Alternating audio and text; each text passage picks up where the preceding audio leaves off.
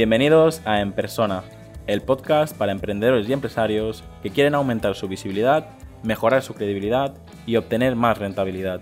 Para enviarme tu opinión sobre el podcast o contactar conmigo, escríbeme al formulario que encontrarás en llamopuyolcanchon.com barra contacto. Hoy tengo asignado grabar un episodio muy simple, pero a la vez imprescindible.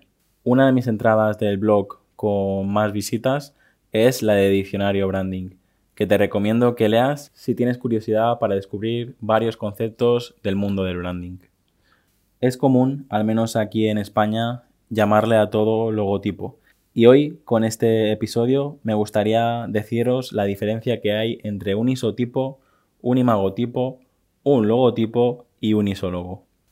En primer lugar, os voy a leer la definición de isotipo. El isotipo es el símbolo o icono gráfico de una marca desvinculado de su nombre tipográfico.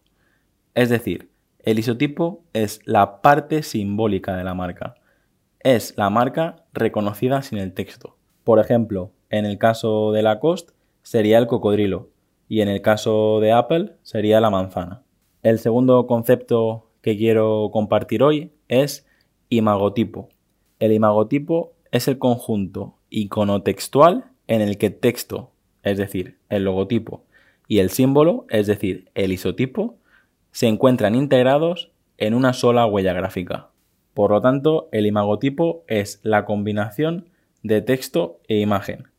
Sin embargo, estos sí que pueden funcionar por separado. Si volvemos a los ejemplos anteriores, si tienes en mente el logotipo de Lacoste, por un lado tenemos el cocodrilo, que sería el isotipo, la imagen, y por otro lado tenemos Lacoste, escrito en letras, que es el logotipo. Como decía en la introducción, al menos aquí en España, le llamamos a todo logotipo. Sin embargo, logotipo es la representación gráfica del nombre, es la grafía propia con la que éste se escribe. Es decir, se habla de logotipo cuando se identifica por el texto, ya que logo significa palabra. Cuando usamos solo texto, cuando usamos solo una palabra para representar una marca, estamos hablando de un logotipo. El caso más claro y más internacional en España es el caso de Zara. Si tienes en mente el logotipo de Zara, recordarás que simplemente son cuatro letras y no hay ninguna imagen que la acompaña. No tiene ni el cocodrilo, ni la manzanita, ni cualquier otro símbolo como el resto de marcas que puedes conocer. Y en último lugar, el isólogo. El isólogo es el identificativo de una marca en el que el texto y el icono se encuentran integrados en un solo elemento.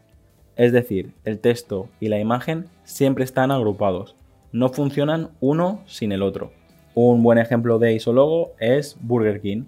Si recuerdas la marca Burger King, verás como la imagen que lo representa está unida al texto. No se pueden separar. No puedes poner por un lado la hamburguesa y por otro lado las letras Burger King. Es un conjunto, es un isólogo.